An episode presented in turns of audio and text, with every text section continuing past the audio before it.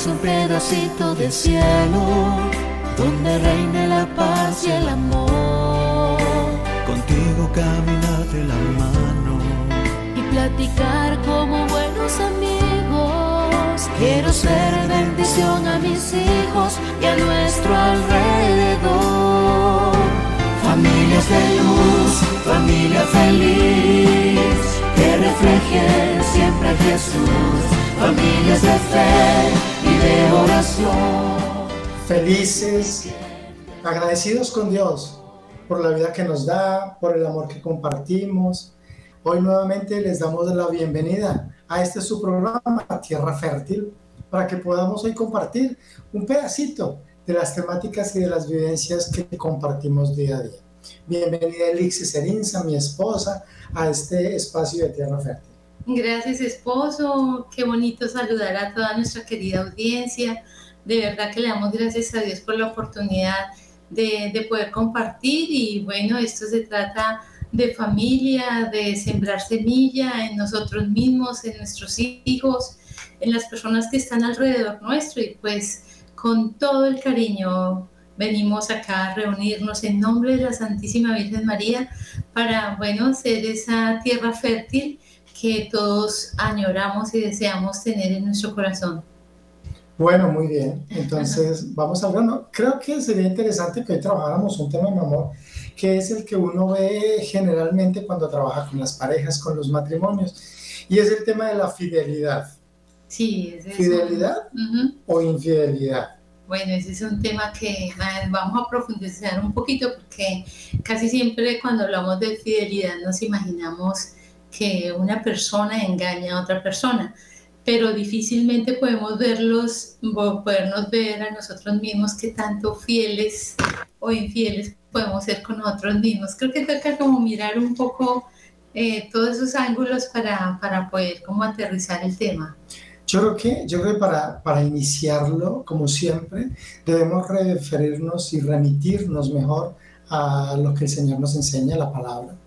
Y vamos a sacar un extracto que todos lo conocemos, todos lo conocemos, pero lo vamos a tomar hoy como base del trabajo. Y está en el Evangelio de San Lucas en el capítulo 22, en el versículo 39. Y desde aquí vamos a, vamos a poderlo explicar. Dice el texto. Enseguida Jesús salió y fue como de costumbre al monte de los olivos, seguido de sus discípulos. Cuando llegaron les dijo, oren para no caer en la tentación. Después se alejó de ellos, más o menos a la distancia de un tiro de piedra, y puesto de rodillas oraba, Padre, si quieres, aleja de mí este cáliz, pero que no se haga mi voluntad, sino la tuya. Entonces se le apareció un ángel del cielo que lo reconfortaba. En medio de la angustia, él oraba más intensamente y su sudor era como gotas de sangre que corrían hasta el suelo. Después de orar, se levantó, fue hacia donde estaban sus discípulos y los encontró adormecidos por la tristeza. Jesús les dijo, ¿por qué están durmiendo? Levántense y oren para no caer en la tentación palabra de Dios. Te alabamos, Señor. Este Evangelio de San Lucas nos abre un poco, si no toda, la puerta mm. al tema de la fidelidad. Porque, porque el tema de la fidelidad o la infidelidad conyugal tiene una base básica. Porque vamos a partir de un principio. Hay dos lenguajes, ¿verdad? El lenguaje sociocultural, de lo que la sociedad considera matrimonio y el lenguaje trascendente íntimo de lo que realmente significa el matrimonio. La interpretación social, pero la vivencia como tal. En la interpretación social hay una forma de ver la infidelidad.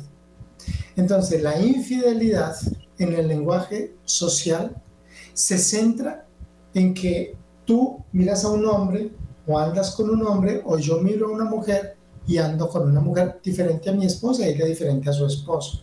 Entonces, desde lo social es, es, vamos a decirlo así, es como el engaño, ¿verdad? Porque tú y yo somos pareja, porque tú y yo somos esposos, porque tú y yo somos una sola carne y somos unidad, por lo tanto, yo no debería estar con nadie más tú no deberías estar con nadie más. Porque si estás con alguien más, eres infiel a mí. ¿Vale? Y si yo estoy con alguien más, soy infiel a ti. Ese es el lenguaje de la infidelidad social. Pero hay un lenguaje más profundo frente a la, la infidelidad y es la infidelidad personal. ¿A qué me refiero? A la relación que tenemos con el Padre, a la relación que tenemos con Jesús, a la relación que tenemos con el Espíritu Santo.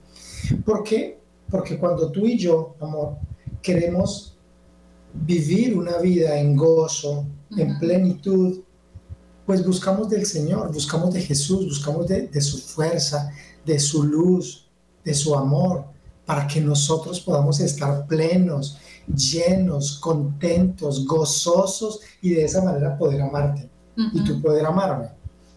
Pero ¿qué pasa si yo rompo mi lazo de fidelidad con Jesús?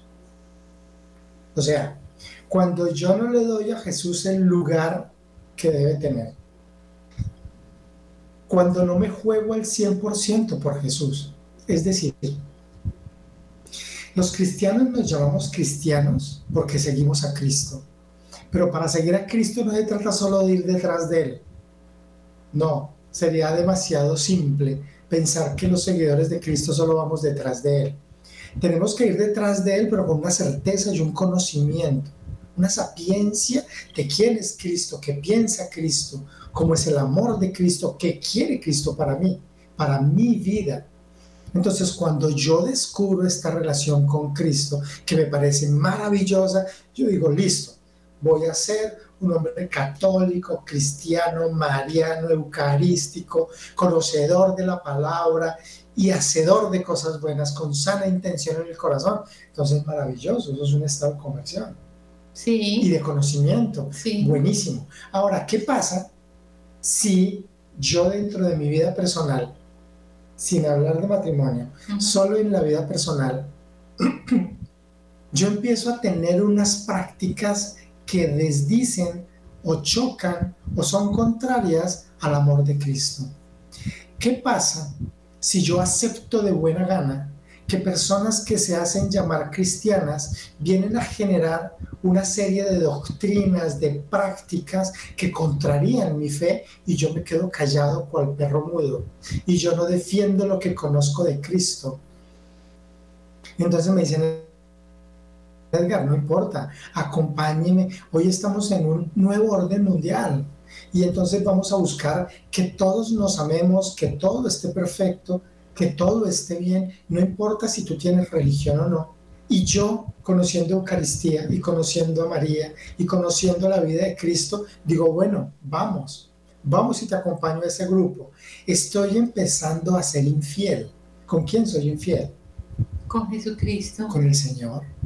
Y al ser infiel con Él, soy infiel conmigo mismo, porque yo he hecho un proyecto personal con el Señor. Entonces la fidelidad tiene su base y por eso leímos el pasaje de Lucas 22, porque no importaba si lo iban a matar en una cruz, porque no importaba el dolor que fuera a sufrir, porque no importaba lo que le dijeran, él solo dijo, Padre, si es posible, solo si es posible, aparte este cáliz de mí, pero que se haga tu voluntad y no la mía.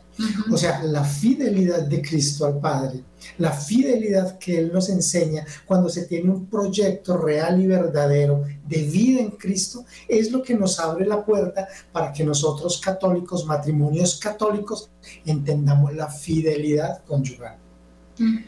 Es un tema, es un tema, y como lo esbozas, es el debe ser. Pero, pero es un tema mm, bien complejo porque casi siempre está la intención, ¿sí? Bueno, sí, yo creo, yo creo en Dios, yo creo en Jesucristo, yo creo en la misa, yo creo en el Santo Rosario, pero eh, no hay una profundidad y eso se delata en el hecho. Y mira que en la parte conyugal es tan importante que tú y yo seamos una sola carne, que a veces mm, la infidelidad no es, no es por ejemplo, con, con otro hombre, en mi caso, ¿no? Sino con algo social. Entonces yo tengo una amiga que es muy querida, pero es una amiga que está en dificultades pero es una amiga que a toda hora me llama, que requiere de mi tiempo, que le dedique una hora, al otro día vuelve y me marca y otra vez que por favor habla conmigo y entonces yo la atiendo un día, al otro día también la atiendo, pero ella es tan absorbente que me empieza como el espacio que, que tengo dedicado para mi familia, no se lo puedo dar al 100% porque ella está ahí, ahí, ahí. Y creo que son formas como, son cosas que pasan a, tan cotidianamente, pero que, que, que, son tan desapercibidas que difícilmente podemos como que al final del día poder como hacer un análisis de qué de qué estoy permitiendo y hasta qué punto. Al punto que, por ejemplo, eh, llegó el sábado o el domingo y comprometo ese día, que es fin de semana para estar con mi familia, porque mi amiga se le enfermó yo no sé quién y tengo que, como soy una persona que amo a Dios, tengo que ir a servirle y tengo que ir a ayudarla, pero no, no he tenido en cuenta que mis hijos están ahí, que no me han tenido toda la semana y que debo, entonces es como esa, como esa balanza, ¿sí? Que dice, o primero mi amiga o primero mi familia, y, y creo que ahí caemos un poco en, en, no ser claros con, con, nosotros ante, ante Dios y ante la misma situación de la sociedad. Y ahí, y ahí se abre, y ahí se abre la fisura para que se llegue a la infidelidad sexual con otra pareja. ¿Me explico? Vale, entonces mira, son, son tres aspectos. Yo toco el primero, tú tocas el segundo y vamos al tercero. O sea, el primero es mi relación con Cristo. O sea, ¿cómo, es mi vida verdadera? Yo, yo en qué afianzo mi estructura de persona, en este caso mi, mi estructura de hombre. ¿En qué la afianzo? En la fortaleza, en la sabiduría, en el discernimiento, en la vivencia, en la equivocación y el error para levantarme desde la equivocación, para caer y levantarme y saber que solo Cristo en mí es capaz de generar la vida que yo quiero.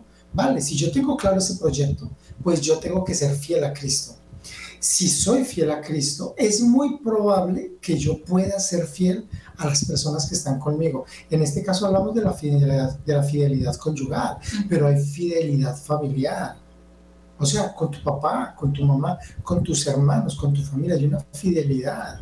Y de hecho eso lo vemos día a día. Cuando algún miembro de la familia tiene una dificultad un percance, toda la familia sale en su rescate es una fidelidad, Él es de los nuestros, que, o que se enfermó, o que tiene una deuda, etcétera. Cosas difíciles que atravesamos las personas y que vivimos las personas.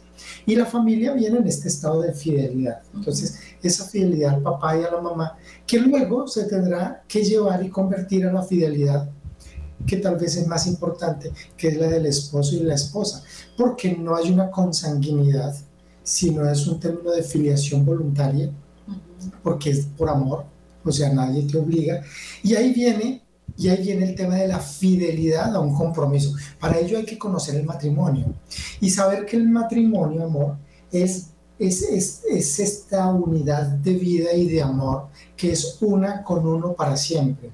Uno con una para siempre. O sea, yo soy tuyo y me debo a ti, tú eres mía y te debes a mí. Y los dos en esta correspondencia de donación total de la persona vamos construyendo nuestra vida. Y, tomamos una decisión, porque estábamos estudiando, porque teníamos amigos en la universidad, porque tuvimos novios, porque teníamos grupo con los primos, porque teníamos grupo de salida a la universidad, pero todas estas situaciones van filtrándose y, cada vez se van fidelizando más hacia, hacia una persona. Y cuando yo decido y determino casarme, tener un matrimonio, convertirme en esposo y, y, tener al lado a una esposa y estar listo para una esposa, es porque mis prioridades apuntan hacia esta persona. Por lo tanto, mi fidelidad corresponde a la misma fidelidad que yo le tengo a Cristo sabiendo que ese es mi proyecto de vida y es la fidelidad que te tengo a ti, no en cuanto a mujer, aunque también porque ese es el tercer punto, pero sí en cuanto al matrimonio, porque he tenido un compromiso de matrimonio. O sea, tú y yo somos esposos, tú y yo hemos sido ante el Señor y hemos dicho en las buenas y en las malas, enfermos o sanos, ricos o pobres, yo contigo, tú conmigo y te seré fiel. Ahí dice, para serte fiel en la tristeza, en la alegría, en la salud, en la enfermedad, en la pobreza, en la riqueza, para serte fiel. Y serte fiel no significa que estés rica o pobre o enferma o sana, yo tengo o no tengo otra mujer. No, esa fidelidad que se anuncia en el voto del matrimonio, en el sí del matrimonio y la fidelidad a ti, a estar contigo, a tener un proyecto contigo. Entonces yo le digo al Señor, yo acepto ser fiel. O sea, a estar siempre ahí. Y voy a, decir una frase que de pronto no es muy bonita, pero que nos puede encajar para entender. Dicen que el perro es el amigo fiel. ¿Por qué? Porque el perro no te abandona, porque el perro se queda ahí. Siempre mueve la colita. Y uno ve, uno ve a personas que están en situación de calle o habitante de calle y hay dos perritos que están con él y van para allá y van para acá. Y si tienen un pan, el señor, el habitante de calle o la señora lo comparte con los perritos y el perrito está ahí con hambre o sin hambre y va y vuelve. Es, es como un ejemplo afuera de la, de la conyugalidad para hablar de la fidelidad. Es que la fidelidad, serte fiel, es eso. Serte fiel es lo que tú decías, el tiempo que tú tienes para tu familia y tu esposo, el tiempo que tú tienes para mí, el tiempo que yo tengo para ti. Y miren, muchas veces la fidelidad o la infidelidad no se da solo con la vecina o la amiga que llama a preguntarte cosas y a quitarte tiempo, se da con la misma mamá y con el mismo papá. Se da en el momento en que ellos eh, no, no, pueden comprender, voy a poner un ejemplo, perdón, está un poquito golpeado por el clima. Voy a poner un ejemplo. Entonces está la parejita en casa, es un viernes, y están mirando si hacen plan para el fin de semana. Y entonces llama la mamá de él, ¿sí? Y le dice, mi hijo, es que el domingo va a venir su tía. Usted hace mucho rato que no la ve, le voy a preparar lo que a usted le gusta. Entonces lo espero aquí a las doce y media. ¿Vale? Y entonces él bueno, ¿cómo hace para decir que sí? Bueno, mami, sí, pero, pero él está casado. Entonces, mi amor, es que mi mamá nos invitó, yo no quería, yo quería que saliéramos los dos, tengo cosas que hablar contigo, quiero compartir, toda la semana estoy sin ti, llegas muy tarde. Y entonces ese espacio que se lleva a la familia, al papá, a la mamá, a la familia extensa, a los hermanos, a los primos, a los cuñados, a las reuniones que se tienen porque están montando en bicicleta todos los primos, porque están yendo al gimnasio, porque están preparando la fiesta de fin de año, etc. Es tiempo que, como tú decías, amor, se quita a la pareja. Entonces, esa, esa infidelidad que uno no la vería grave, que tú dices pasa desapercibida, mi amor pasa desapercibida, no se ve y no se entiende, pero eso genera, una, eso genera un vacío, una fisura, mm. que esa fisura va a la tercera parte, que es cuando yo, ¿cierto? En, este ejemplo, entonces tú te vas con tu mamá todos los fines de semana y yo tengo que ir, pero a mí no me gusta, o porque toman mucho trago o porque no toman o porque hablan mucho de la gente o porque no hablan, yo qué sé, por cualquier cosa de esas, pero ya no quiero ir todo el tiempo allá, yo quiero estar contigo, me casé contigo, quiero estar el fin de semana contigo, quiero quedarme un día contigo viendo series de televisión, o quiero irme al, al, parque, o quiero salir a cine, o quiero irme a trotar, o quiero que vayamos a pueblear, no sé, cualquier cantidad de circunstancias que se presentan, pero como hay una obligación de ir a, a tu familia, pues entonces yo más bien me quedo y empiezan las fisuras. Y cuando yo no me empiezo a sentir pleno, cuando me empiezo a sentir incómodo, porque siento que no hay tiempo para mí, mm. porque siento que el tiempo mío se lo roban de otra manera. Sí, pero es que es mi mamá, sí, pero es que es mi familia, sí, pero es que son mis amigas, sí, pero es que es mi trabajo. Bueno, todo eso es válido, pero en el fondo yo me estoy sintiendo mal. Y ahí es cuando se presenta la posibilidad en mi vida de que aparezca una fulana. Y esa fulana me haga ojitos y me diga el fin de semana. Fulano un fulano, en este caso mío, una fulana. Entonces esa fulana me, me haga una invitación para el fin de semana. Y dice el fin de semana te quiero invitar porque hay una caminata ecológica con pernoctada en, el, bosque. Y uno, en serio, bueno, pues como tú te vas cuando tu mamá, entonces yo me voy para el otro lado. Y ahí comienza la infidelidad. Sí, porque mira que esas fisuras eh, son unos espacios que se empiezan a entrar en, en en, la pareja son unos espacios de silencio. Entonces mira que esos silencios es como Eh, y, y, esos silencios hacen que el uno piense por el otro y el otro piense por el otro, pero no se dice nada. Y, y, y eso creo que es eh, la falta con uno mismo de, de, esa fidelidad hacia Dios, de mi compromiso contigo que lo hice en una fecha especial en que nos casamos, a uno se le olvida ese compromiso y empiezan a existir esos silencios porque me da mal genio, porque no quiero hablar, porque me detono, por... Y, y creo que eso es lo que más puede marchitar el corazón del ser humano, el silencio, porque eso se va detonando y llega un momento en que, en que han pasado ya tantas cosas que se pierde hasta el control y lo que tú acabas de denunciar, o sea, que, que hay una invitación que es muy chévere y, y por ahí empieza todo, o sea, eso es tan sencillo y tan fácil que en cuestión de un momentico ya hay un estado de infidelidad con nosotros mismos y con la misma relación que se lleva. Yo no se da cuenta de eso, no se da cuenta de eso. Mira, en este, en, este, en este segundo punto, en esta segunda fase, que tú, que tú me hablas de, de los tiempos que yo tengo para ti, que tú tienes para mí, voy a poner algunos ejemplos. Porque es que la fidelidad está ahí, ahí está la fidelidad. Resulta que hay muchas parejitas, uno tiene parejas en consulta, entonces hay parejitas, parejitas jóvenes, entonces tienen 25 años y tuvieron un año y medio de noviazgo, se casaron y encargaron un bebé. Entonces, maravilloso, súper bueno, están felices mmm, esperando a su bebé. Son nueve meses de espera, ¿cierto? Y juntos se preocupan por todo, hacen el curso psicoprofiláctico, preparan el, el, la habitación del bebé. Maravilloso. Nace el bebé y empiezan los cuidados del bebé. Entonces empieza el cuidado y la disposición, porque aquí hay que empezar a ver al interior del matrimonio cómo muchas veces al interior de la misma familia se genera infidelidad. ¿Cómo así, Edgar? Claro, y lo digo por los ejemplos prácticos que hemos tenido. Entonces, cuando nace el bebé, pues la mamá es la que le tiene que alimentar. Por lo tanto, nosotros de hombres lo que hacemos es tratar de surtir todas las circunstancias para que ella lo pueda alimentar. Uh -huh. Por lo menos uno podría decir, yo lo baño, yo lo organizo, yo estoy pendiente de, de, de, de, todas las cosas que necesiten extra. Si hay una señora que nos está ayudando, que no es la suegra, ¿no? que generalmente son las suegras, eh, una señora que nos ayuda, pues perfecto, está pendiente de ella, de lo que se necesite comprar.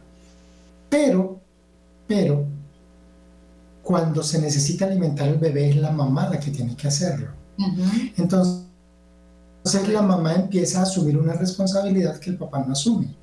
Entonces, bajo ese punto de vista, le dice, no, pues es que eso me toca a mí, porque él llega cansadísimo de trabajo y se queda durmiendo. Uh -huh. Y como está tan profundo, el niño llora, me toca levantarme a mí. Sí. Entonces el niño empieza a convertirse para ella no solo en su amor, en su gran amor, sino en su gran responsabilidad. Uh -huh. Y empieza a dedicarle mucho tiempo al hijo. Mucho. Porque lo necesita, sí. porque en esencia lo necesita, pero no lo sabe medir. Y cuando van pasando los meses, entonces el esposo va a consulta y me dice, Edgar, yo, yo creo que las cosas están muy mal porque es que nosotros ya no tenemos vida de los dos. Porque es que todo el tiempo es en función del hijo. Sí, pero es que tiene cinco meses. Sí, Edgar, pero han sido en cinco meses donde yo pasé a un segundo plano. O sea, yo eh, ya, ya no hay interés por mí, ya todo es el niño, eh, a toda hora es el niño, no salimos porque el niño, no podemos nada porque el niño, yo sé que el niño lo puede cuidar mi mamá para que salgamos nosotros un fin de semana, no, todo es el niño y toda la atención es para el niño, entonces yo me siento desplazado. Y desde ahí se pueden dar temas de fidelidad. Es increíble. Sí. Porque es falta de conocimiento y de manejo de, de cómo tener un hijo. Y te pongo el hijo, ¿no? No te pongo los hijos o te pongo otras personas al interior de la misma familia que te pueden robar el espacio y que puede hacer que te alejes. Es que la, la, la forma de poder tener éxito, por ejemplo, en esa situación, es que ambos tengan una actitud, una actitud flexible. La flexibilidad en cualquiera de los casos hace que se puedan hacer y llegar a acuerdos. El tema de esto es que cada persona llega a, a, conformar una familia, pero llega con sus pensamientos, con sus costumbres, con sus hábitos. Es que mi mamá me enseñó que era así, es que me dijeron que era así, es que a mí me parece que es así. Y no hay como una flexibilidad para poder llegar a acuerdos.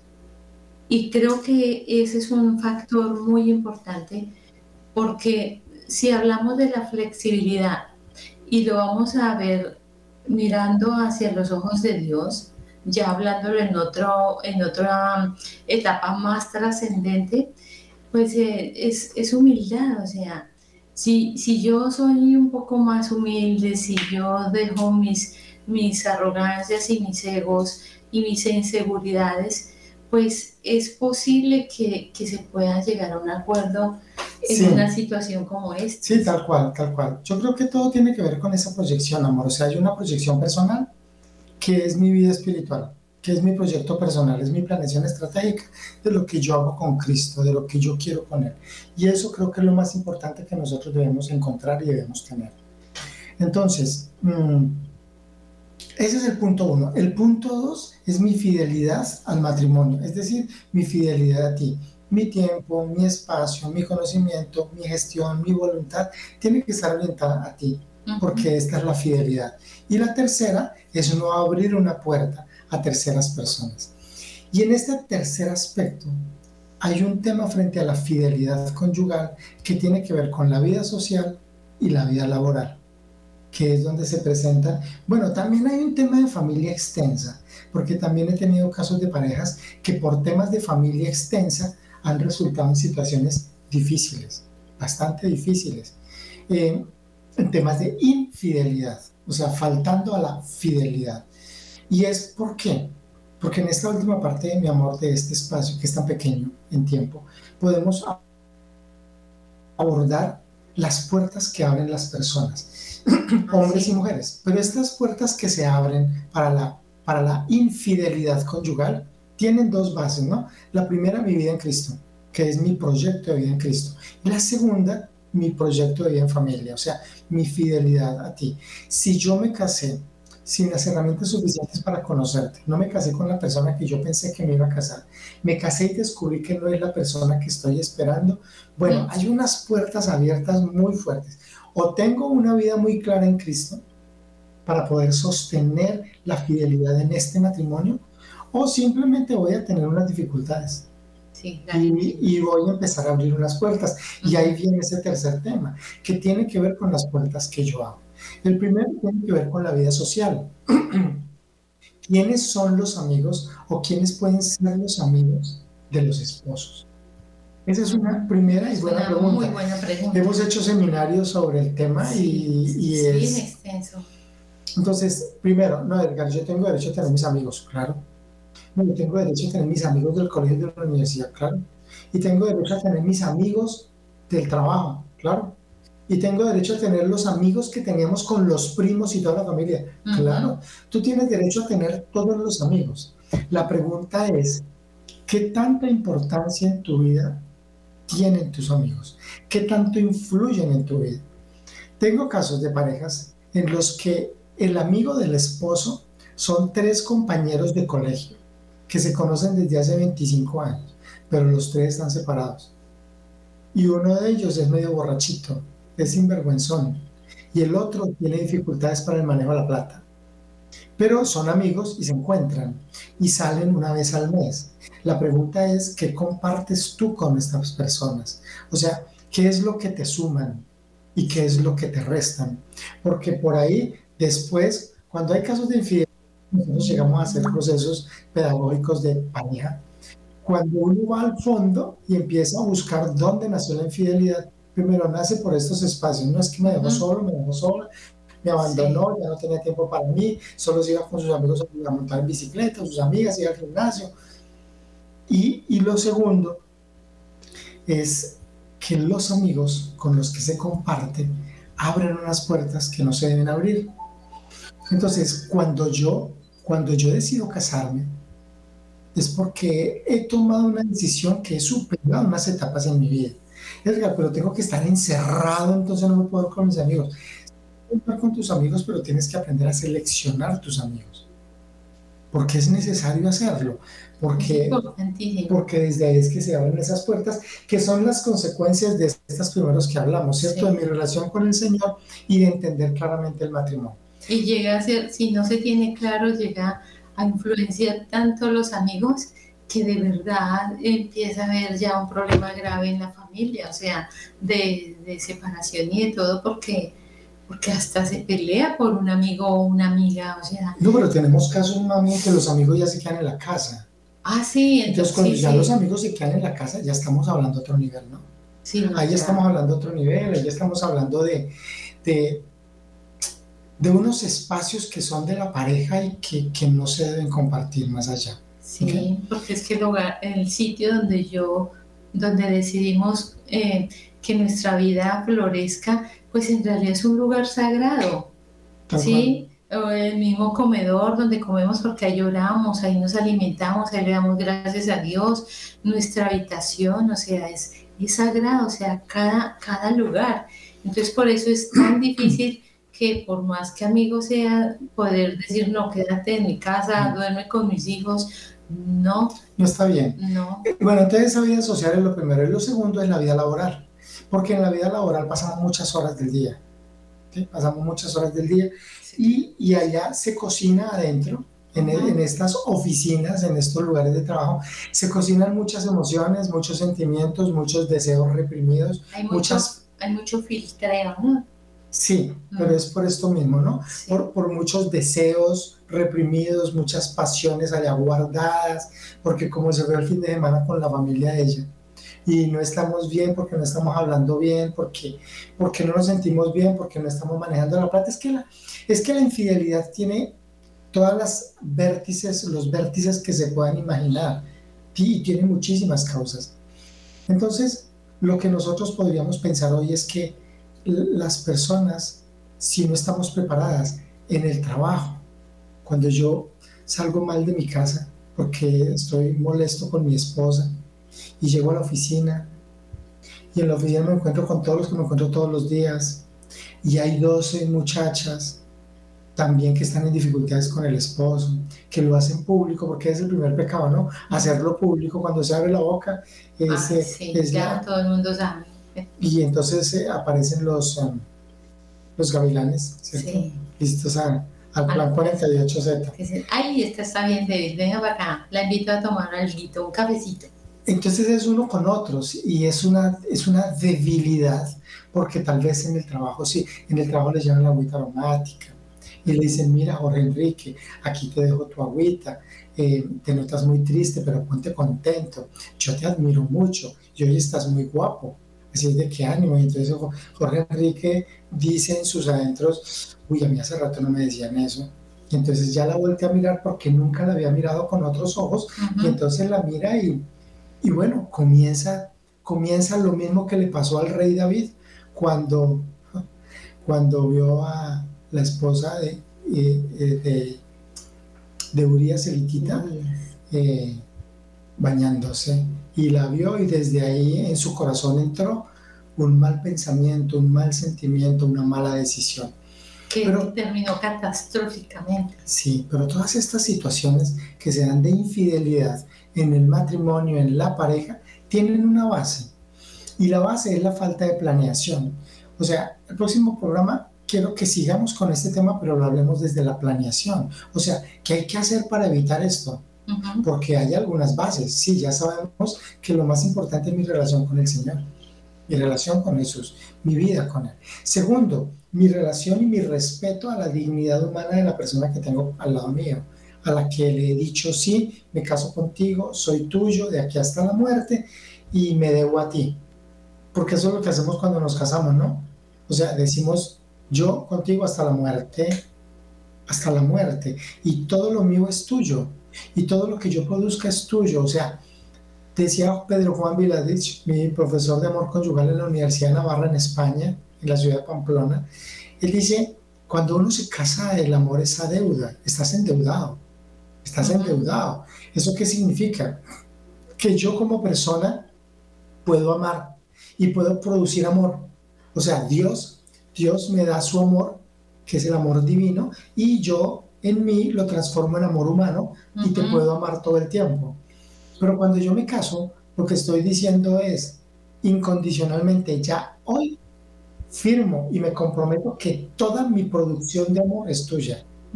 O sea, es para ti, por lo tanto, todo mi amor de aquí hasta que yo muera ya está endeudado. O sea, ya está, ya está metido entre un presupuesto, por decirlo de alguna manera. Entonces, si yo tengo la claridad de lo que significa el amor conyugal, de lo que significa este amor a deuda, bueno, voy a tener algo más de claridad cuando tenga que enfrentarme a la vida social, a la vida laboral, a la vida profesional, a la vida académica y estén todas las tentaciones por fuera. Porque ahora luego vamos a tener que hablar de tentaciones y de cómo planear la vida para que en realidad yo tenga una estructura fuerte y sólida.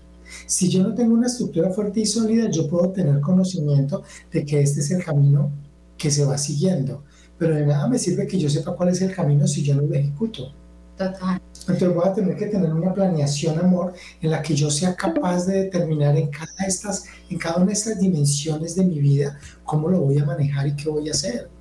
Para todo esto, mi amor, para para poder mirar a Jesucristo y comprender lo que Él nos dice. O sea, ahí viene algo fundamental en nosotros los seres humanos y que amamos a Jesús y que nos consideramos cristianos, es la oración. O sea, si, si yo, no, no emprendo este camino de fidelidad ante la mirada de Jesucristo, que es a través de la oración, para poderme ver a mí mismo de qué estoy escuchando, de qué estoy diciendo, de qué estoy haciendo, pues difícilmente voy a, voy a poderme potenciar y voy a poderme sostener en algo firme para cuando lleguen personas y me digan una cosa y la otra.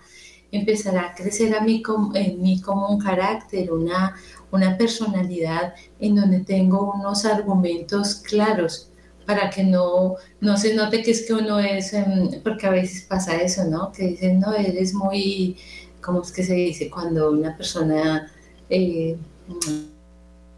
mm, como puritana, como, como muy radical, como... Muy conservador. Muy sí, porque eso pasa cuando, cuando uno le habla a la amiga, no, espérate, es que esto es así, dice, ay, no, a mí no me hable de eso porque yo no creo en eso. Sí, o sea, para mí yo tengo mi forma de vida, mi forma de pensar pero creo que ese es el llamado que nos hace el Señor Jesús a toda hora y en todo momento es y más en estas épocas tan difíciles y tan duras es que por favor miremos su rostro y, y creamos en esa fuerza poderosa que es la oración para poderme examinar en mi interior y poder saber qué estoy haciendo bien y qué estoy haciendo mal. Sí, es correcto.